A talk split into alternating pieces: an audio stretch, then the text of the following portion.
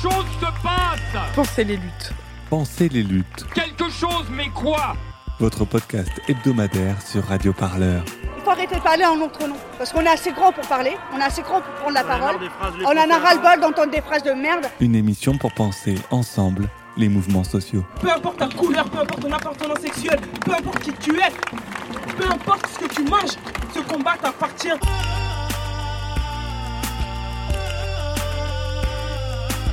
Radio Parleur, le son de toutes les luttes.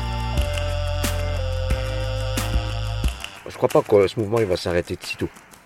On se quittera plus jamais, quoi. C'est impossible. Bonjour à toutes et à tous et bienvenue dans Penser les luttes, votre émission qui décrypte l'actualité des luttes sociales. Alors aujourd'hui, on va parler de cannabis. Le cannabis, il est presque vieux comme le monde, hein, du kiff, cette herbe fauchée et fumée par les Marocains depuis euh, quasiment le début du millénaire, à cette pâte molle et collante que l'on roule dans des joints qu'on appelle l'afghan. Le cannabis peut prendre de multiples formes et surtout est connu de quasiment la terre entière. Il contient plusieurs centaines de substances chimiques, certaines psychoactives qui font planer, d'autres qui agissent sur l'appétit, sur le sommeil, le système nerveux. Aujourd'hui, le cannabis est donc légal dans de nombreux pays, mais il reste pourtant interdit en France, à peine expérimenté sur le plan médical. C'est une drogue dangereuse qui ouvrirait la porte aux drogues dites dures. Le cannabis est pourtant la drogue illicite la plus répandue dans le pays et près de la moitié des adultes en ont déjà consommé au moins une fois. Alors que se passerait-il si on changeait de paradigme et que cette euh, drogue qui euh, qui est parée de tous les maux devenait finalement légale? Est-ce que les cités de France passeraient directement au trafic de drogue dure, voire au trafic d'armes, comme, le menacent celles et ceux qui, qui défendent une répression toujours plus dure? Est-ce qu'au nom de la paix dans les quartiers, doit-on réprimer de plus en plus durement? Bref, peut-on légaliser le cannabis en préservant la paix sociale? C'est de cette question épineuse que nous allons discuter avec nos deux invités aujourd'hui. Christian Ben Lagdar, vous êtes économiste enseignant à l'Université de Lille. Vous avez écrit un article dont on va parler euh, dans Métropolitique, c'était il y a trois ans, qui s'intitule justement Comment légaliser le cannabis sans embraser les cités Bonjour à vous. Bonjour Violette, merci de votre invitation. Mais je vous en prie, vous êtes euh, aux côtés de Marie Geoffrey Roustide, sociologue euh, chargée de recherche à l'INSERM. Vous êtes euh, vous avez étudié de nombreux dispositifs et euh, de nombreux usages de drogue. On peut dire que vous êtes spécialisé euh, de cette question. Vous avez notamment euh, étudié la salle de consommation de drogue à Paris, celle qui se situe près de la, de la, gare du Nord. On en reparlera peut-être. Vous avez signé quantité d'articles et notamment des ouvrages sur la question du, sur la question du cannabis, notamment un article dont on va parler qui est paru dans la revue Esprit en 2017 et qui euh, euh, s'introduit par, cette, euh, par cet article qui s'appelle Repenser la politique des drogues. Bonjour à vous. Bonjour Violette et merci de m'avoir invité à échanger avec Christian aujourd'hui. Je voudrais commencer par vous faire écouter Emmanuel Macron, puisque le président de la République a pris la parole. C'était dans Le Figaro dimanche dernier. Il y a fait d'ailleurs une série d'annonces.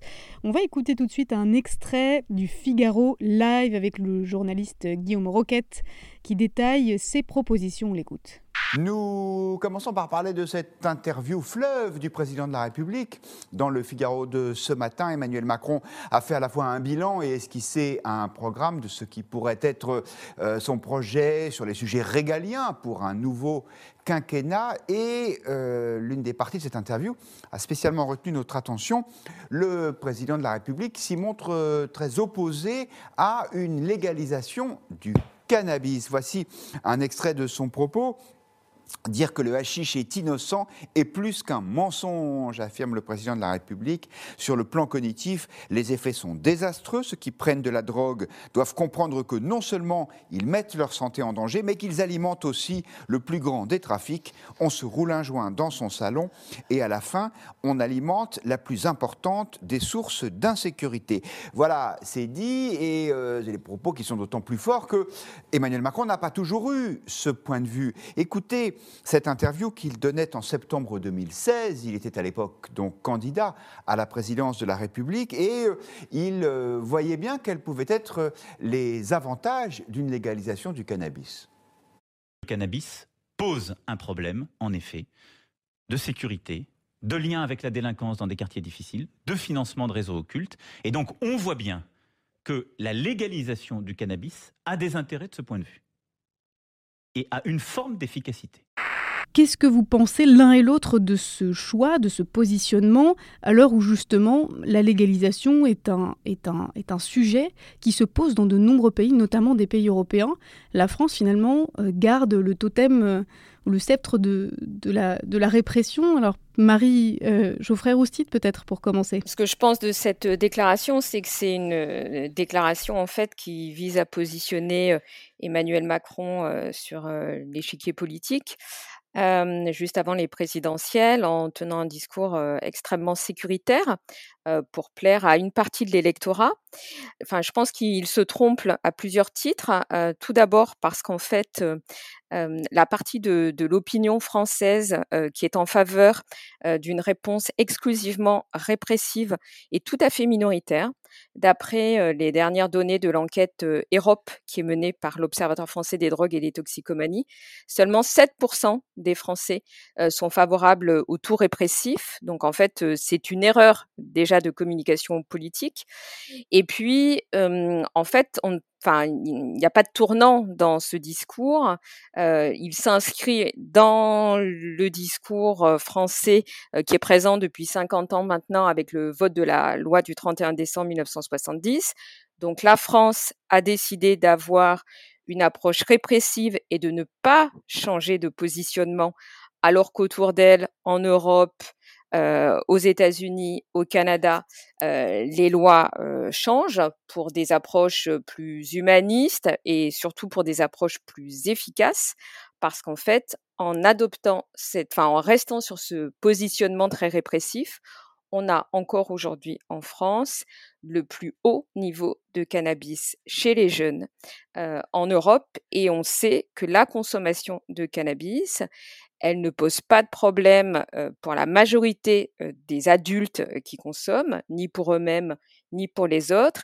Et c'est en particulier les jeunes pour lesquels les problèmes de santé liés à la consommation de cannabis se posent. Et on voit que cette approche répressive sur laquelle Emmanuel Macron souhaite continuer à capitaliser est totalement inefficace. Christian Ben Lagdar, justement, est-ce que vous êtes d'accord avec ce que vient de dire Marie-Geoffrey Rostit, que c'est une position morale avant d'être une position politique tenable? Oui, oui, alors c'est une, une, une, décision et, et des arguments moraux, mais, mais surtout, surtout politiques, hein, comme, comme le souligne Marie. Hein, c'est issu d'un d'une volonté de positionnement euh, politique et euh, voire électoraliste. Mais euh, sur, sur cette petite phrase, trois, trois, trois choses peut, peut-être qui, qui viennent à l'esprit. La, la, première, c'est quand même que on est sur un phénomène ancien et que finalement le financement des marchés souterrains, des marchés criminels par les usagers et les acheteurs de cannabis en France, ça fait quand même un certain temps que ça dure. Donc euh, on a l'impression qu'aujourd'hui, il y a quelque chose à, faire sur la question, alors que, euh, bon, ça fait quand même quelques temps. La, deuxième, moi, qui, m'alerte quand même quelque peu, c'est euh, les Français dans leur salon. Alors, les Français dans leur salon, effectivement, ils financent peut-être les, les, marchés criminels de par euh, leurs achats de cannabis, mais peut-être aussi qu'ils ont auto-cultivé, qu'ils ont produit eux-mêmes, qu'ils se sont euh, échangés par euh, des clubs, des communautés d'usager leur cannabis, et donc qu'ils ne sont pas passés par les marchés criminels. Alors, que l'État, que le président de la République française interpelle le français dans son salon via la télévision ou la radio, pourquoi pas, mais qu'il se mêle du comportement de ces mêmes citoyens, je trouve ça quelque peu euh, limite concernant les libertés individuelles, pour le dire autrement, ce que les Français font dans leur salon, euh, peut-être que ça les regarde. Mais est-ce que c'est tenable, euh, puisqu'il y a une mission d'information parlementaire qui doit rendre un rapport début mai, notamment à laquelle participe cette mission d'information parlementaire la députée LREM Caroline Janvier, qui clairement hein, va faire des propositions en direction de la légalisation. Il y a eu une concertation, une consultation en ligne à laquelle 250 000 personnes ont répondu qui, sont, euh, qui montrent que les Français et les Françaises sont favorables, en tout cas celles, ceux qui ont répondu, hein, euh, à la légalisation du, cannabis, en tout cas à une décriminalisation. Donc on pourrait dire que euh, la, pression augmente un peu. Est-ce que c'est tenable comme ça de tenir la ligne de la répression euh, encore longtemps Alors oui, alors là on tire l'élastique, hein, c'est ce que vous nous dites, on met la pression. Finalement, les options politiques, on les met en tension. Cette commission parlementaire va certainement proposer des, des, des solutions progressistes en matière de loi de 70. Emmanuel Macron, aujourd'hui, après nous avoir vendu la contraventionnalisation alors qu'aujourd'hui, il faut aller vers plus euh, de répression. Bon, la France tâtonne. La France tâtonne sur sa stratégie politique en matière de, de, drogue et de stupéfiants qu'elle a à maintenir et euh, ça pose problème. Alors justement, sur cette euh, question de la contraventionnalisation, ce que, vous nous dites, c'est que ça, rappelle, euh, enfin, vous faites allusion plus exactement à cette amende forfaitaire qui a été mise en place en septembre 2020 autour de 200 euros. Bon, en réalité, c'est plus entre 150 et 450 euros selon le type d'usage, mais c'est une amende qui doit s'adresser aux consommateurs. Alors Marie-Geoffrey Rostide, vous avez, vous avez pris position justement parce que vous avez été interviewée dans le journal 20 minutes. Est-ce que vous pouvez revenir un petit peu là-dessus, nous expliquer pourquoi justement cette amende forfaitaire pour les consommateurs de cannabis, bon, c'était un peu, euh, c'était un peu un loupé. Cette amende forfaitaire, euh, elle est particulièrement problématique.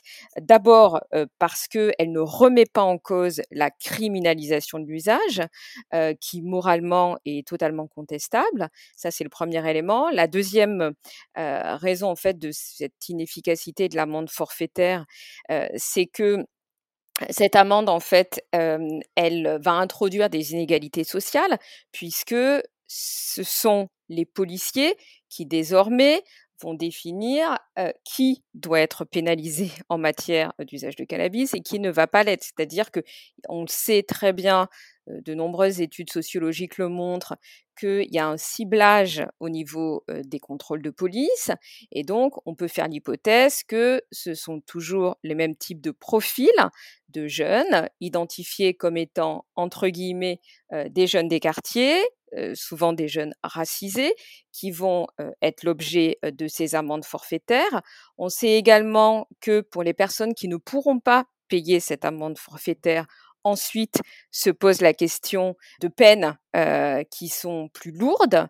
Et puis, cette amende forfaitaire, elle est inscrite dans le casier judiciaire des individus. Donc, ça veut dire que cette amende forfaitaire, c'est pas un assouplissement de la loi, c'est vraiment renforcer cet aspect de criminalisation de l'usage.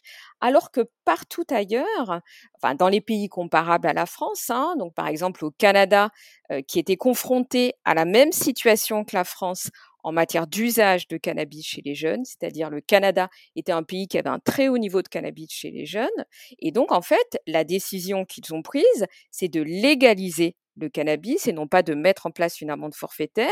Et les premiers résultats de la légalisation du cannabis au, Canada mettent en évidence que cela a permis de faire diminuer de 20% la consommation chez les adolescents. Et justement, ça, c'était une question importante. Qui sont les clients en réalité? Puisque quand on pénalise les consommateurs, en réalité, on pénalise les, clients hein, de, ces... puisque ce sont ceux qui, celles et ceux qui achètent le cannabis illégal. Cette amende, nous disait, elle s'adresse... elle va réprimer un peu toujours les mêmes, hein, c'est-à-dire celles et ceux qui fument dans l'espace public en fait, surtout, hein, puisque c'est là que c'est le plus facile de les trouver. Et donc, dans les quartiers, euh, dans, ce qu'on appelle entre guillemets dans les, dans les quartiers populaires. Mais finalement, euh, Marie-Geoffrey aussi, est-ce qu'il euh, a vraiment que dans les quartiers populaires qu'on fume du cannabis pour faire quoi? Alors, ce que vous soulevez est extrêmement intéressant. C'est-à-dire qu'il y a beaucoup d'études qui ont été faites à la fois dans le champ de la sociologie et dans le champ de l'épidémiologie sociale sur les rapports aux consommations en fonction des classes sociales. Et donc, en fait, ce qu'on voit, c'est que l'expérimentation de cannabis est beaucoup plus élevée dans les milieux sociaux favorisés que dans les milieux populaires. En revanche, ce que ces mêmes études disent, et ça c'est également très intéressant d'aller dans les nuances, c'est que les jeunes qui sont issus des classes plus populaires sont moins nombreux à consommer, mais par contre, quand ils consomment, ils sont dans des rapports plus problématiques aux produits donc dans des consommations plus excessives ou dans des consommations pour lesquelles il n'y a pas de mise en place de soins qui, qui va être faite. Et donc les rapports, enfin le, passage vers la dépendance est plus fréquent dans les classes populaires. Alors ces deux éléments s'expliquent très facilement. Pour pouvoir consommer du cannabis et s'en acheter, il faut avoir un niveau d'argent de poche élevé. Donc c'est pour ça que les jeunes issus des classes sociales favorisées expérimentent plus. Et ces mêmes jeunes, en fait, issus des classes sociales favorisées, quand ils se retrouvent dans des situations vers un basculement, vers un usage plus problématique, ils vont se retrouver dans des familles où il va y avoir des, des, ressources sociales et économiques qui vont permettre de trouver le bon médecin, la bonne prise en charge pour éviter de passer à une situation de dépendance. Et puis, il y a également le tabou hein, sur la question des drogues qui est plus difficile dans certains milieux sociaux en raison, encore une fois, de la criminalisation de l'usage de drogue.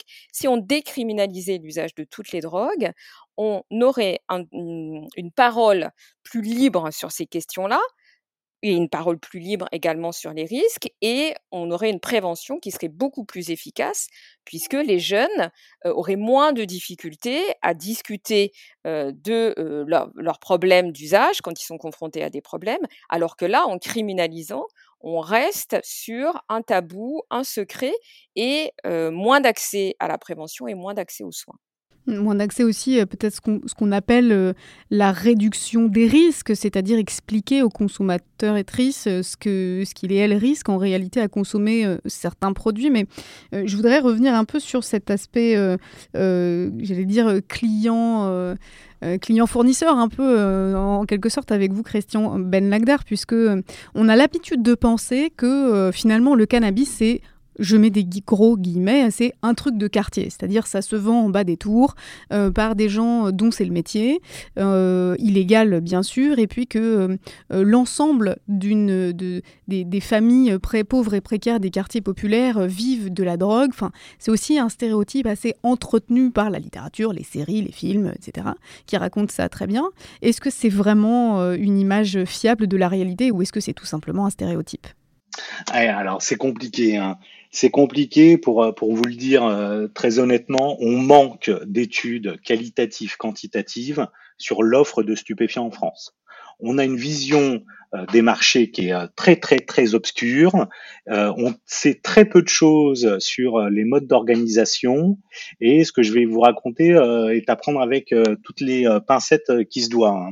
Concernant le cannabis, on a plusieurs plusieurs faisceaux d'offres la première, j'en parlais tout à l'heure, c'est l'autoproduction. On peut produire soi-même son, cannabis. La deuxième, c'est effectivement euh, la produire en communauté, euh, dans ce qu'on appelle ou dans ce qu'on a appelé les cannabis social club. On a plusieurs usagers qui se regroupent pour cultiver euh, très bien. C'est les voies non marchandes. Les voies marchandes, alors on peut aller sur Internet commander du cannabis euh, maintenant assez allègrement et se le faire euh, livrer par soi, chez soi avec tous les dangers que ça comporte. Bon, l'image d'Épinal qu'on a, c'est quand même le client se déplace dans un quartier, un point de vente, un point de deal, euh, prend la carte parce qu'il y a un marketing qui s'opère qui est assez infernal, prend la carte des produits disponibles, passe commande et repart tranquillement avec ce qu'il a, ce qu'il a commandé. Bon, depuis la, depuis la crise Covid, euh, ces modes d'organisation et de distribution euh, du cannabis, voire d'autres stupéfiants, a, largement évolué. On peut aussi maintenant se faire livrer euh, chez soi. C'est ce que les observateurs du réseau Trend de l'OFDT ont qualifié d'ubershit, d'uberweed. Bon, c'est à la mode, mais ça répond soit aux crises qui euh, économiques, hein, alors la sanitaire mais économique, qui s'instaurent dans le pays, soit à toutes les réponses euh, de politiques répressives qui vont être mises en œuvre. Effectivement, je, lis encore le président de la République ce matin qui nous dit que euh, sur les 4000 points de deal connus, euh, il y en a 1000 qui ont été bousculés et qu'ils seront encore plus dans les prochaines semaines. Oui, sauf que on connaît un effet, un effet ballon, ballon de baudruche quand vous appuyez d'un côté, ça ressort de l'autre. Les organisations criminelles ont cette capacité à rebondir assez facilement et à être dynamiques face aux politiques qu'on leur oppose. C'est pas que je veux être négatif ni, ni pessimiste, mais aujourd'hui, il faudrait vraiment un choc d'ampleur pour lutter contre le marché illicite du cannabis en France. Et justement, dans l'article que je citais tout à l'heure, comment légaliser le cannabis sans, sans embraser les cités, que vous avez d'ailleurs coécrit, je crois, avec Émeric Rère, vous disiez dans cet article quelque chose qui a retenu mon attention, qui est que une éventuelle légalisation toucherait certainement la main-d'œuvre, la, petite main-d'œuvre, on va dire, de, ces trafiquants. Euh, là, on parle uniquement de la voie marchande, hein, c'est-à-dire les, les, points de deal. Euh, cette voie marchande-là, je ne parle pas de ce qui se vend sur, Internet. Mais vous disiez donc dans cet article que, euh, selon différentes études, autour de 200 000 personnes travailleraient occasionnellement ou à plein temps sur le marché du cannabis. Alors, ça paraît quand même assez considérable. Qu'est-ce qui se passerait pour tous ces gens si, du jour au lendemain, eh bien, le, le, marché dans lequel ils sont inclus en tant que travailleurs et travailleuses petites mains euh, euh, de l'illégalité devenaient légales Il se passerait ce qu'on décide finalement euh, de ce qui se passe.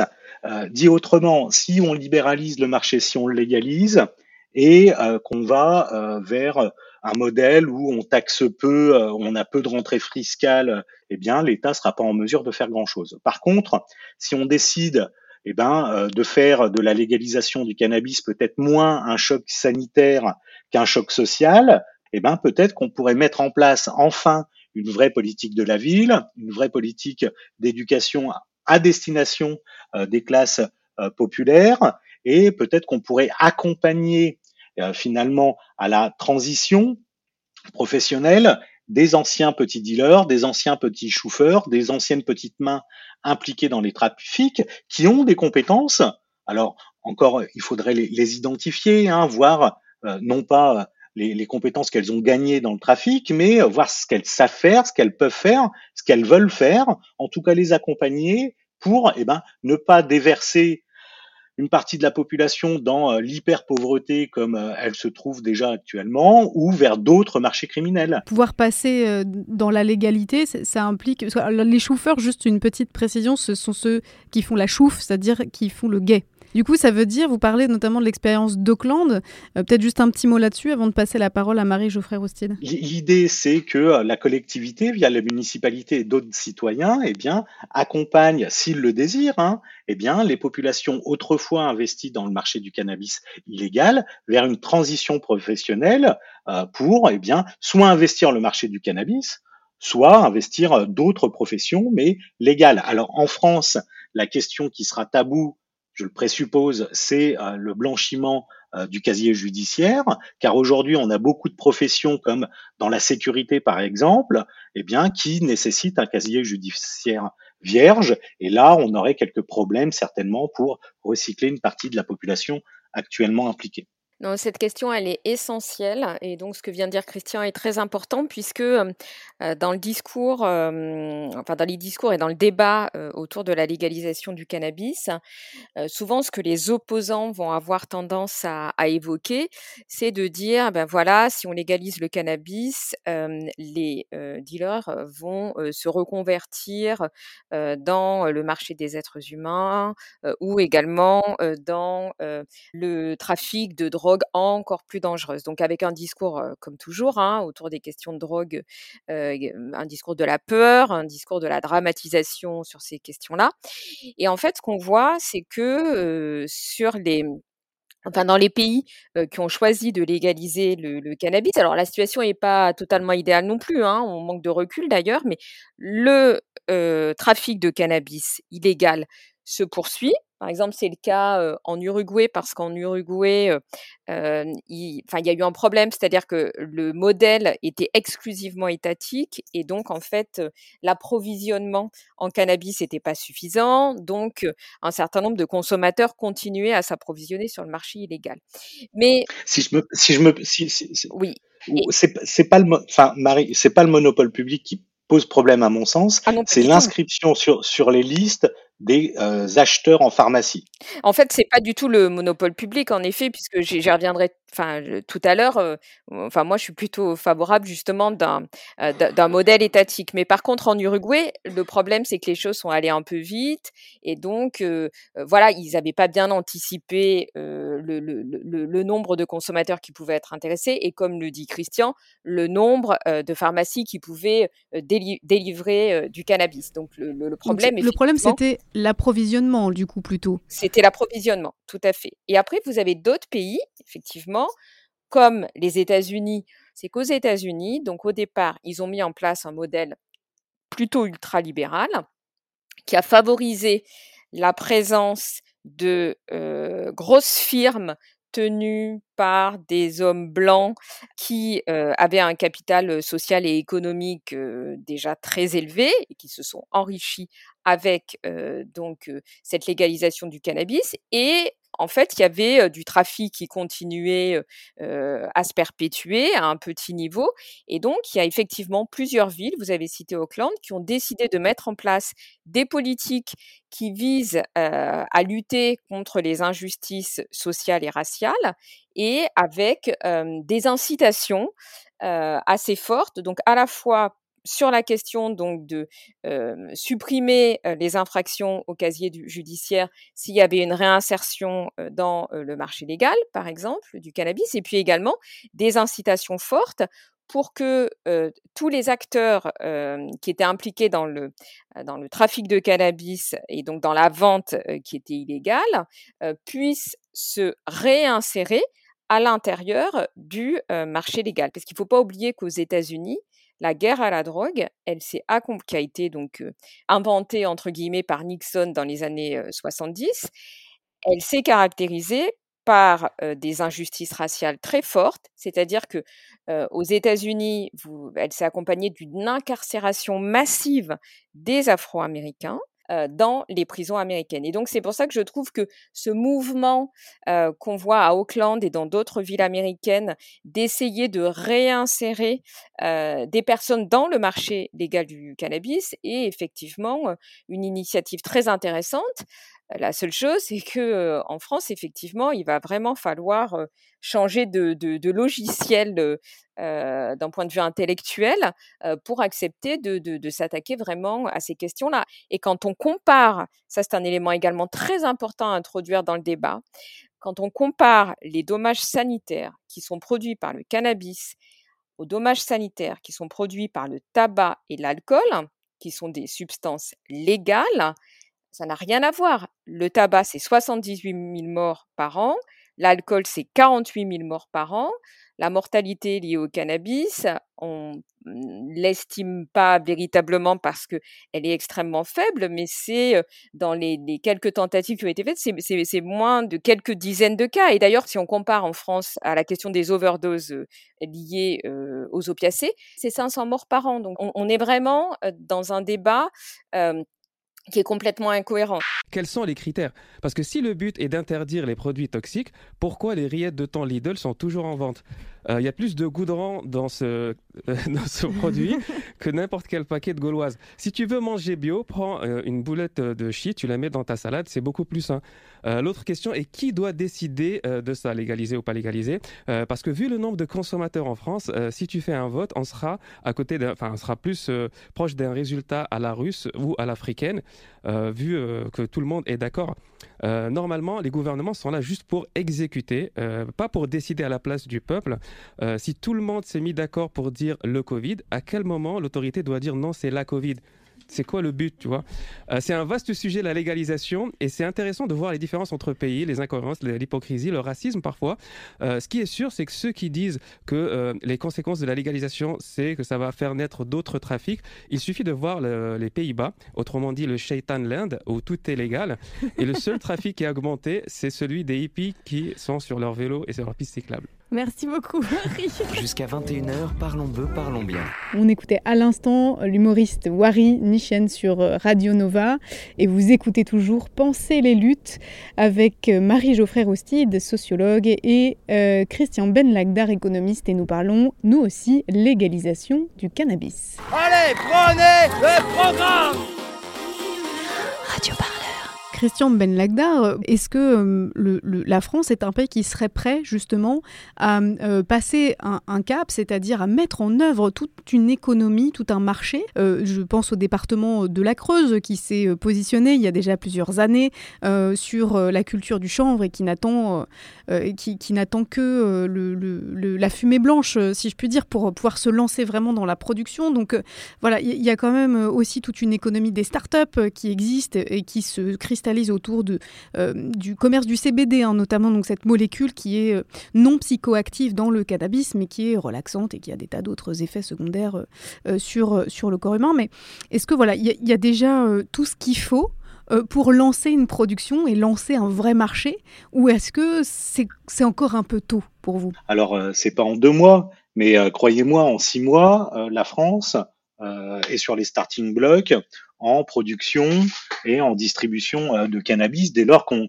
qu'on y autorise. Hein. moi, j'ai, j'ai, alors c'est pas dans le même registre et on va pas rentrer dans le détail. Vous, vous, vous l'avez dit. Hein. Alors, si je pourrais vous dire que la France est déjà, déjà le deuxième producteur de chanvre industriel en Europe, qu'on a une vieille tradition de production de cannabis, que les corderies royales de, de, Rochefort ou la fameuse canne-bière de la cannabis font historiquement euh, rappel à la production de chanvre euh, français. Donc là-dessus, on a une expertise. On a l'INRA qui est euh, un très gros centre de recherche agricole qui pourrait donner un coup de main. On a plein de start-upers français qui travaillent dans le, CD, dans le CBD.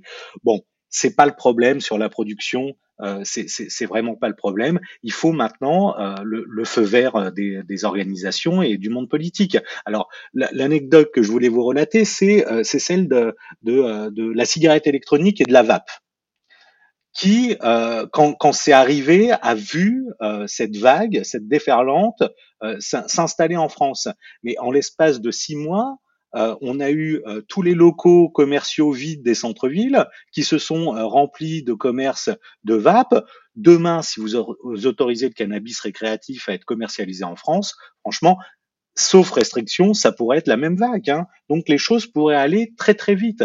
Effectivement, vous le soulignez également, il faut maintenant que les représentations euh, du monde politique, pas de nos concitoyens, je ne le pense pas, mais du monde politique évoluent. Est-ce qu'il y a besoin aussi qu'il euh, y ait un effort de fait pour ce qui est euh, du côté sanitaire, c'est-à-dire d'accompagner hein, les consommateurs et les consommatrices? Est-ce qu'il y a un effort à faire à cet endroit-là pour que voilà, ce soit une politique complète? Sous, le contrôle de, Marie. Hein. Alors d'abord, j'aurais préféré qu'on soit en pointe sur la recherche de la vaccination Covid-19, mais ça c'est autre chose. Mais en termes, et vous le soulignez, en termes de prévention, de réduction des risques, de prise en charge, je crois qu'on aurait pu mieux faire ces dernières années, alors que les prévalences françaises atteignaient des sommets en Europe. Sur, sur cette question-là, euh, je, enfin, je partage l'avis de, de Christian, puis je trouve que c'est très important, euh, Violette, que vous introduisiez cette, euh, cette question dans le débat, parce qu'en fait, quand on commence à évoquer les alternatives à la prohibition, que ce soit la légalisation du cannabis ou la décriminalisation de l'usage de toutes les drogues,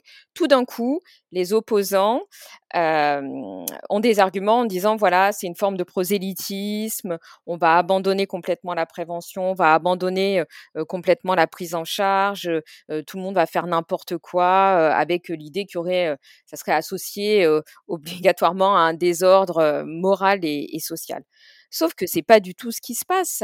Je reprends l'exemple du Portugal. Donc le Portugal, qui est le pays aujourd'hui qui a la politique la plus humaniste et progressiste en matière d'usage de drogue, a décriminalisé l'usage de toutes les drogues depuis 2001. Au Portugal, quand vous êtes arrêté dans la rue parce que vous êtes en train de consommer ou parce que vous avez des produits sur vous, vous passez devant. On vous laisse pas, on vous dit pas, ben, monsieur ou madame, c'est très bien, continuez à consommer, etc. Vous passez devant une commission qu'on appelle une commission de dissuasion de la toxicomanie, où vous allez rencontrer pas uniquement des policiers, comme en France, qui à mon avis, ne sont pas les meilleurs spécialistes de la prévention et de la prise en charge. Ils sont très bons dans leur domaine. Hein, euh, ça, je, je, voilà, je suis pas là pour euh, critiquer l'activité de la police. Mais par contre, sur la prise en charge et sur la prévention, je pense pas qu'ils aient eu de formation ou qu'ils soient dotés de compétences particulières. Donc, pour fermer la parenthèse, au Portugal, vous avez donc cette commission en fonction du diagnostic qui sera fait par un panel diversifié de professionnels. Soit on considère, ce qui est la majorité des cas pour le cannabis, que la personne n'a pas d'usage problématique de cannabis, qu'il n'y a pas de danger pour elle-même ou pour les autres, et dans ce cas-là, elle est libérée. Soit euh, il y a un diagnostic qui est fait que la personne est en difficulté, elle est orientée vers le soin. Et puis, si la personne a une quantité sur elle qui est considérée comme étant une quantité qui relève non pas de l'usage, mais du trafic, là, il y a une peine de prison pour trafic. Et donc, ça veut dire que le modèle de décriminalisation de l'usage de drogue du Portugal, il n'abandonne ni la prévention, ni la prise en charge, ni la répression pour le trafic. et c'est un modèle qui est beaucoup plus efficace que le modèle français, parce que comme je le disais en début d'émission, quatre fois moins de consommation de cannabis au Portugal qu'en France, un taux de mortalité de l'usage de drogue en général qui est un des plus bas d'Europe, alors que le Portugal, dans les années 80-90, était en proie à des problèmes de toxicomanie extrêmement importants, avec des problèmes d'overdose, des problèmes de décès très, très nombreux par le VIH chez les usagers d'héroïne injecteurs. Et donc, en fait, avec cette politique humaniste et progressiste, le Portugal a permis non seulement de maintenir une politique qui réprime le trafic des, drogues en, général, mais également d'avoir une approche qui ne criminalise plus les consommateurs et qui est extrêmement efficace en matière de soins et de oui, oui, et je rebondis sur, sur ce que vient de dire Marie. Je suis complètement d'accord avec Marie que c'est un modèle très, très, très, très, très intéressant. La question que je me pose, c'est est-ce qu'on peut l'importer en France encore une fois, sachant que les dommages sanitaires en matière de cannabis hein, sont certainement moindres que les dommages sociaux. Je m'interroge en fait sur le mode de distribution, le mode de revente du cannabis ou d'autres drogues au Portugal et de savoir si, eh bien, il existe des quartiers à la française mais au Portugal. Si oui, eh bien, vous voyez bien que le modèle de dépénalisation de l'usage, il est intéressant, mais pour les usagers. Et finalement, pour les non-usagers qui vivent dans les points de deal, eh ben ça reste un enfer parce que euh, euh, la dépénalisation de l'usage peut aussi représenter une aubaine pour, euh, pour les offreurs. Avec... Oui, parce que c'est différent de dépénaliser et de légaliser. Peut-être ça, on peut le préciser, mais légaliser, ça veut dire permettre l'achat, la vente et la consommation. Dépénaliser, ça veut dire que l'achat et la vente sont toujours interdits, mais que la consommation n'est plus criminalisée. Absolument. Donc ça, ça veut dire qu'on peut pas non plus être complètement, enfin, on peut pas, de... il faut pas faire dans la demi-mesure en fait. C'est ça que vous dites. C'est pas, c'est pas tout à fait ce que je dis parce que les choses sont, sont, complexes. Je m'interroge sur l'application d'un modèle portugais en France. Bon, euh, ceci étant dit, ce modèle portugais ou cette potentielle dépénalisation de l'usage, et là je vais prendre des pincettes, et encore une fois je parle sous le contrôle de, Marie euh, Geoffrey Roustide, j'ai l'impression qu'on commence à l'importer avec l'ouverture en France des salles de consommation à moindre risque. Je m'explique. Les salles de consommation à moindre risque sont une expérimentation d'autorisation en quelque sorte de l'usage en l'occurrence d'opiacés ou de drogues injectables ou, ou de crack, dans des lieux dédiés sanitairement à cette consommation. Donc ici, on autorise, on fait exception à la loi de 70 et à l'interdit d'usage pour des consommations bien particulières dans des lieux géographiquement bornés. Et c'est une entorse à notre loi de 70 et c'est un pas, me semble-t-il, un pas bénéfique, on pourrait en discuter, vers une dépénalisation de l'usage de stupéfiants. Alors peut-être Marie Geoffrey aussi, parce que vous, vous avez, euh, vous avez étudié hein, cette, euh, cette, euh, ce qu'on appelle dans le langage médiatique les salles de shoot, en tout cas la salle de consommation de drogue de, de la, de, de, adossée à l'hôpital Lariboisière. Alors qu'est-ce que vous en pensez justement de ça? On a réussi en France par exemple, autour de la question de l'héroïne, du crack, à mettre en place des dispositifs et un discours où on va reconnaître qu'il est compliqué pour certaines personnes donc de ne pas consommer ces, produits comme l'héroïne ou la, cocaïne sous forme de crack en particulier ou la cocaïne sous forme injectable. Et dans ce cas-là, on va mettre en place des dispositifs pour que les personnes réduisent les risques liés à cette consommation en considérant que et ben, l'arrêt de l'usage, bah, soit il peut pas se faire à un moment donné, soit il se fera à un autre moment. Et c'est vrai qu'on pourrait se dire que ce modèle-là de réduction des risques, il commence à être appliqué à l'alcool, il pourrait tout à fait effectivement être appliqué également au cannabis, en ayant des discours qui mettent en évidence que bah, dans le cannabis, ce qui est dangereux aussi, c'est quand on le mélange avec du tabac, parce que là, le fait de fumer le cannabis, ça va augmenter le risque de cancer du poumon. Donc moi, je souhaite vraiment revenir sur cette question du modèle portugais. C'est-à-dire qu'il y a une décriminalisation de l'usage de toutes les drogues. Parce que quand on parle de légalisation du cannabis, on, se restreint à la question du cannabis. Ça veut dire qu'en fait, on considère qu'il y aurait des bons usagers qui sont généralement plutôt insérés, blancs, qui, eux, peuvent consommer euh, tranquillement dans leur salon. Et par contre, il y aurait des mauvais usagers qui seraient des usagers héroïnomane ou consommateur de crack, qui là sont En gros, c'est ceux de la colline du crack, comme euh, elle était visible à Port de la Chapelle, avec, euh, ce, avec sa crasse, euh, c'est voilà, Exactement. Tout, ce qu'on s'imagine aussi d'horrible de, autour de la consommation de drogue. Quoi. Voilà, socialement vulnérables, qui eux seraient des mauvais usagers qu'il faudrait continuer à criminaliser, à mettre en prison. Donc moi, je trouve que cette distinction entre légaliser le cannabis parce que on sait que derrière il y a quand même des arguments aussi quand même électoralistes hein, aussi sur la question de la légalisation du cannabis. Donc il y a des jeunes politiques qui euh, ont compris qu'en fait, voilà, s'ils voulaient remporter les élections, bah fallait qu'ils changent euh, leur discours sur le cannabis. Mais en tout cas, ça contribue à n'avoir qu'un débat sur la légalisation du cannabis, à considérer qu'il y a des bons et des mauvais usagers en termes de, voilà, de, stratification sociale. Mais c'est peut-être une question de représentation aussi autour de ce, que, euh, ce qui est interdit euh, ou pas. Vous, vous en parliez d'ailleurs dans, dans l'article de la revue Esprit dont je, que je citais tout à l'heure, ce, ce, basculement entre euh, ce, qui, ce qui pèse sur le, les drogues de manière générale comme étant un interdit et puis en réalité, le, j'allais dire en termes de représentation de ces dernières années où en fait il est quand même maintenant connu de tous et toutes que bah, le tabac c'est une drogue, le sucre c'est une drogue, la café c'est une drogue, mais enfin, elles n'ont pas tout à fait les mêmes effets que le, crack, euh, en tout cas peut-être moins d'effets euh, visibles et visibles tout de suite. Euh, mais en l'occurrence, il y a quand même quelque chose qui est peut-être en train de bouger, là, justement, à ce niveau-là. Ça commence à bouger, effectivement, au niveau des représentations de la population. Hein. on le voit dans l'enquête Europe, comme je le disais tout à l'heure, hein, 7% uniquement de Français qui sont sur le tout répressif. Mais en tout cas, c'est pour ça que moi, je trouve que l'avantage du modèle portugais, c'est qu'il est humaniste, c'est-à-dire qu'il considère que la place des usagers de drogue, elle n'est pas en prison. En revanche, c'est vrai que le problème du modèle portugais, c'est qu'il n'adresse pas du tout, il ne prend pas en compte la question du trafic. Donc c'est pour ça qu'en fait, pour moi, la première étape, c'est quand même la décriminalisation de l'usage, mais il faut effectivement penser à côté des modes de régulation des marchés pour éviter les troubles à l'ordre public liés au trafic. Donc il y a un, nouvel, un nouveau modèle à, à, trouver, mais en tout cas qui passe pour moi déjà en premier lieu par la décriminalisation de l'usage de toutes les drogues, qui, elle, est très facile à faire, en fait, parce que ça ne nécessite pas de mettre en place de dispositifs particuliers. Oui, oui, tu as raison.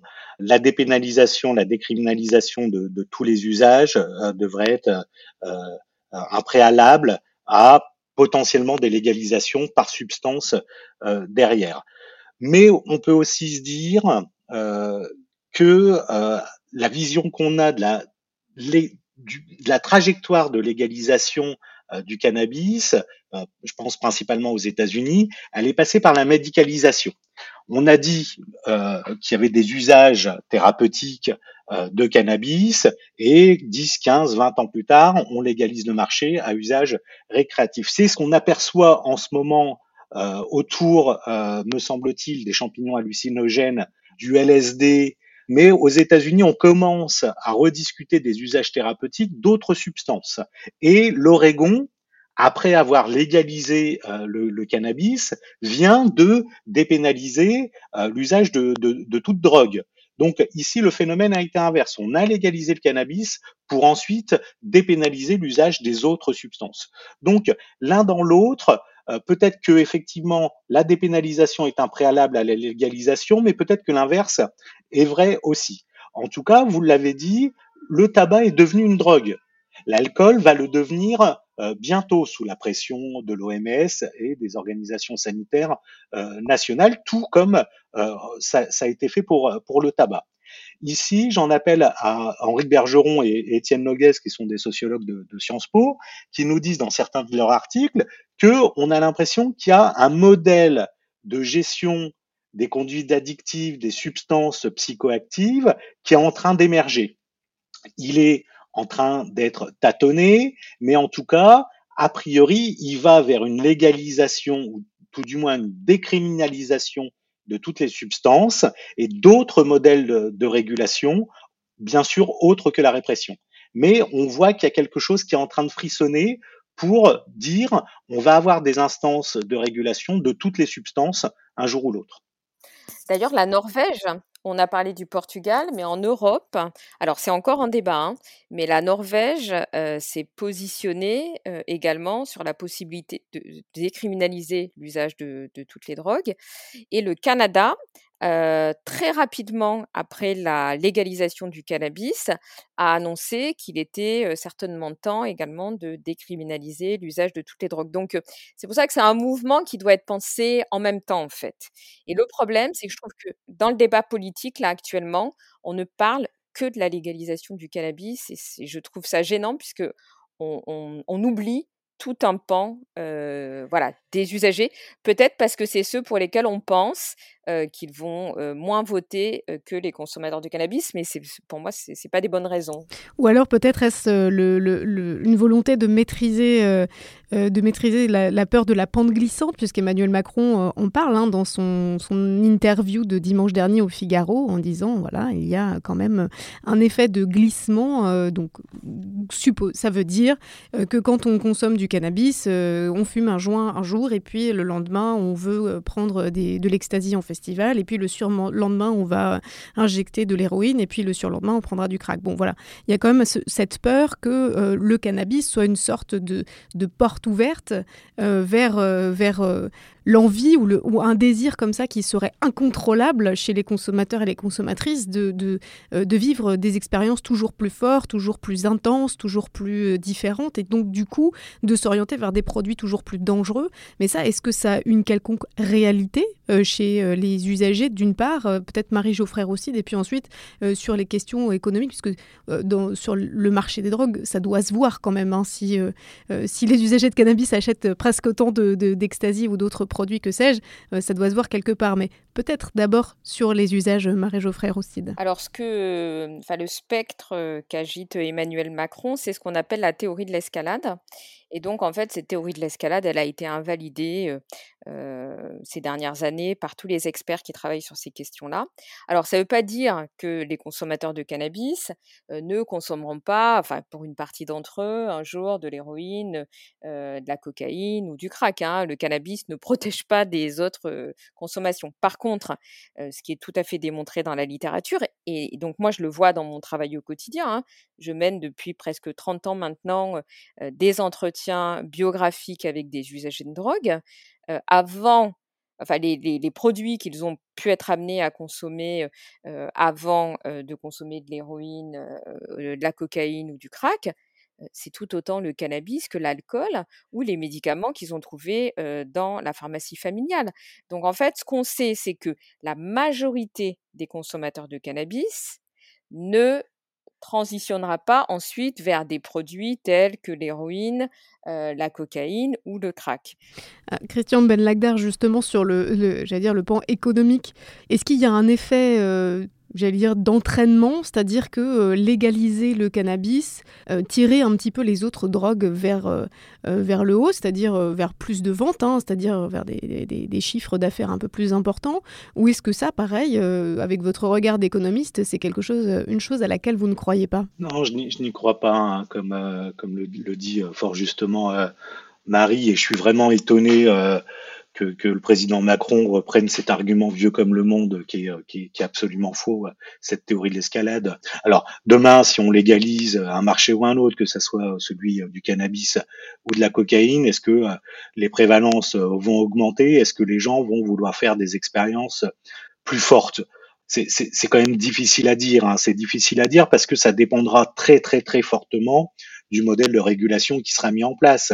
Je vous le dis comme ça, moi, de mon expérience maintenant en 10-15 ans de santé publique, euh, euh, ce qui fait consommer les gens, euh, un, c'est la publicité, et deux, c'est les prix bon marché. Donc, si sur les marchés, vous n'autorisez pas la publicité, et deux, que vous soyez en mesure, via des augmentations de taxes, eh bien, de contrôler les prix des produits, et aussi des innovations produits, eh bien, vous faites pas exploser les demandes. Donc, il y a les moyens, il y a les outils, ils existent euh, pour contrôler les, niveaux de prévalence et, euh, et, les éventuels effets de report. Mais ça, c'est encore une fois, ce sont des décisions politiques. Hein. Moi, adolescent, j'ai vendu trop de trucs. J'ai vendu trop de drogue. Moi et mes frères. Et putain, j'ai arrêté tout ça. Mais j'ai fait que ça, moi, au lycée, en bas de chez moi. Moi, j'avais pas de terrain. Les mecs, ils venaient directement dans mon hall. La chanson, on a commencé avec ça. Donc les premières heures de studio qu'on s'est payées, Davidson il bicravait comme un malade dans tout Paris. Ce qui m'a permis, moi, de pouvoir m'exprimer et chanter des chansons d'amour sans qu'on me dise, ah, c'est un, un mec fragile. C'est que tout le monde sait autour de moi comment notre adolescence s'est passée au quartier, tu vois. J'ai bicrave, moi, euh, j'étais pas. je partais pas en vacances à Marbella. Les gens, ils ont l'image du dealer qui, qui, qui, qui, qui vend et qui, qui se fait de l'oseille. Eh, mais il y a c'est pas facile, tu sais, t'as, t'as, t'as, 16, 17 ans, c'est un investissement, parfois à perte, parfois tu gagnes, parfois tu perds, parfois tu gagnes, et à 16, 17 ans, tu gagnes beaucoup, mais tu perds beaucoup. Et moi, ça me permettait de manger tous les jours, ça me permettait d'être beau. Banana Cash et on écoutait à l'instant le rappeur Joker au micro de Christophe Paillet et Camille Diao dans l'excellent podcast Banana Cash sur les cultures du cannabis.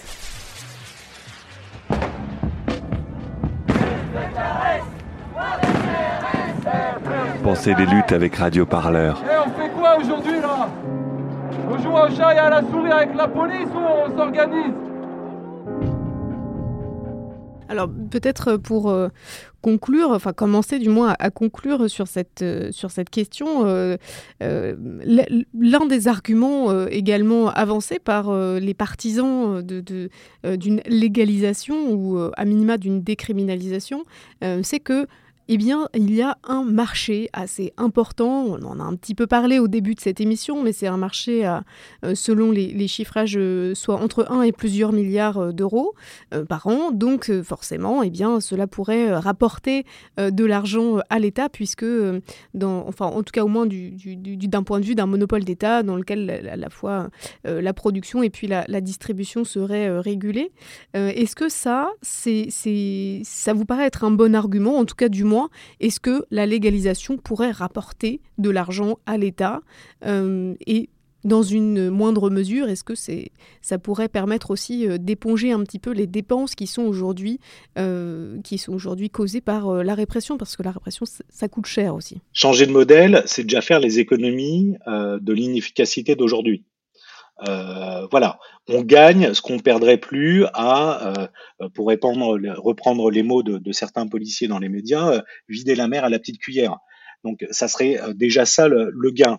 Ensuite, faire de l'argent sur de la consommation de substances psychoactives, la France l'a déjà fait. Hein, je pense au monopole du tabac, de la distribution euh, du, tabac qui était, euh, qui était en vigueur en France. Et l'État peut lui-même être très dépendant, très addictif aux recettes fiscales faciles. Donc il faut faire attention aussi. Je suis plutôt pour une régulation très encadrée, mais je suis aussi pour que l'État soit à distance raisonnable de la manne fiscale financière euh, des profits qui pourraient être faits sur des marchés euh, légalisés de substances euh, psychoactives. Il faudrait donc que tout l'argent qui soit gagné soit réinvesti, notamment dans des, la prévention ou dans des politiques de santé publique, par exemple Tout à fait. Écoutez, le, modèle, le, modèle le, plus, le plus récent que l'on a en France, c'est la libéralisation du marché des, des, jeux de hasard et d'argent en ligne en France. On sait que les jeux provoquent de, peuvent provoquer de la, de la, dépendance. Donc, on est sur de la conduite addictive et on pourrait, bon, eh bien, il y a des recettes fiscales issues de cette libéralisation qui ont été ciblées, fléchées à la filière équine euh, française, par exemple, ou à d'autres secteurs euh, issus du PMU ou des casinos, eh bien, on pourrait peut-être faire la même chose avec des recettes fiscales qui seraient issues du marché légal du cannabis en France. Prévention, réduction des risques, politique de la ville, etc.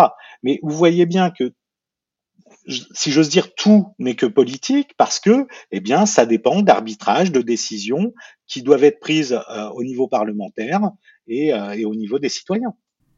Marie-Geoffrey Rostide.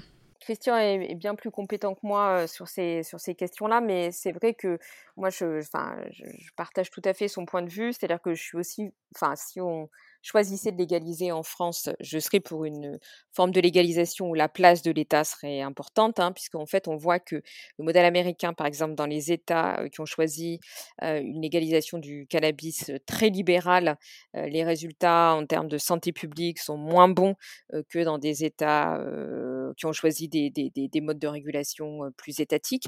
Mais je me méfierais également du fait que l'État accorde trop d'importance à cette possible manne financière qui pourrait voilà, être incarnée par la légalisation du cannabis, parce qu'en fait, on, on, le voit par exemple sur la question de l'alcool. Sur la question de l'alcool en France, on a une difficulté extrême à faire de la prévention de la consommation de l'alcool en France parce qu'il y a des intérêts économiques très forts autour du lobby alcoolier. Et donc on voit que Emmanuel Macron, comme d'autres présidents avant, a des difficultés avec cette question-là et fait passer avant la prévention de l'alcool, la dimension économique du marché du vin en France. Et donc, moi, je ne voudrais pas qu'avec une légalisation, enfin un système de légalisation du cannabis, on se retrouve avec un, lobby du, cannabis. Hein, Nicolas Autier utilise, un collègue qui travaille beaucoup sur ces questions-là, utilise le terme de big cana, comme big pharma, par exemple, ce qu'on a pu voir sur enfin, les dégâts que ça a pu occasionner aux États-Unis avec la crise des opioïdes.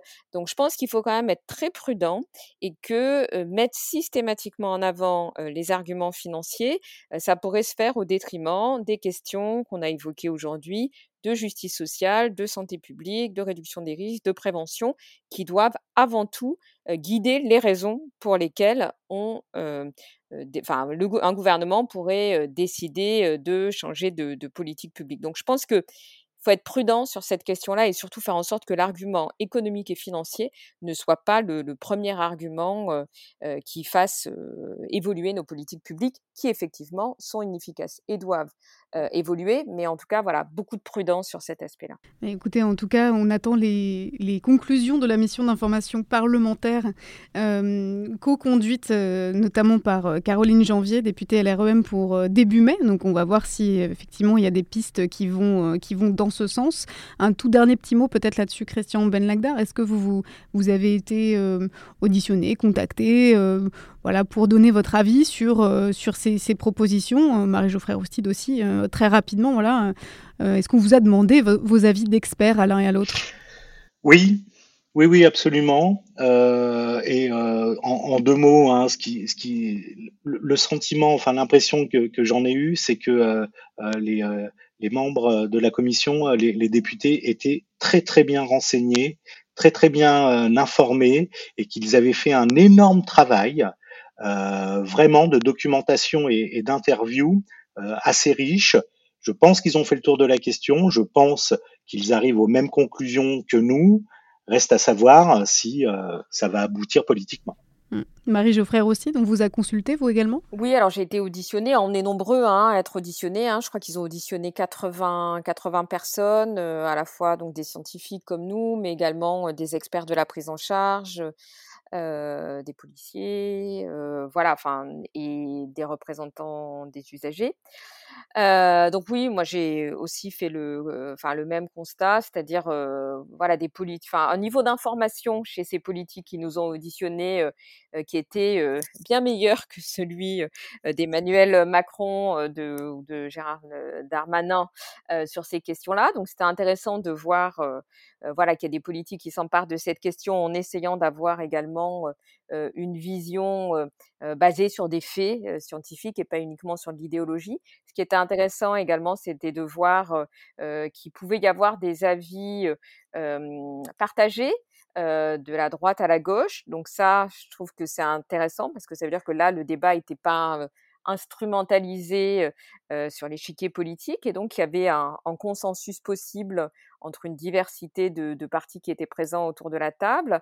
Bon, la seule chose que j'espère, euh, c'est qu'en fait, cette mission ira, enfin, sera aussi inventive et ne se contentera pas de, se centrer uniquement sur un seul produit qui est le cannabis, mais qu'elle envisagera la question des drogues de manière plus générale euh, sans euh, faire de discrimination euh, entre les usagers, comme je l'évoquais tout à l'heure, c'est-à-dire des usagers de cannabis dont il faudrait s'occuper et qu'il faudrait protéger des effets néfastes de la répression, et puis des usagers d'autres drogues qu'on laisserait sur le côté euh, voilà, alors que ils ont besoin de la même manière de retrouver leur statut de, de, citoyen et d'arrêter d'être criminalisés. Eh bien, merci beaucoup à tous les deux. Christian Ben Lagdar, économiste, enseignant à l'Université de Lille, et Marie Geoffrey Roustit, sociologue chargée de recherche à l'INSERM. Merci beaucoup d'avoir dialogué tous les deux autour de cette question.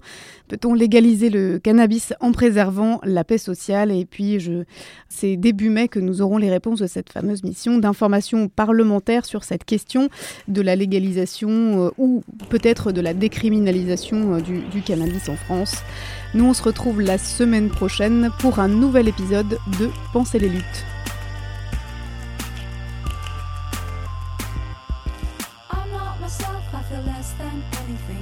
we have is not what it seems. We are the vices waiting for the virtues. We're not kings, we are not.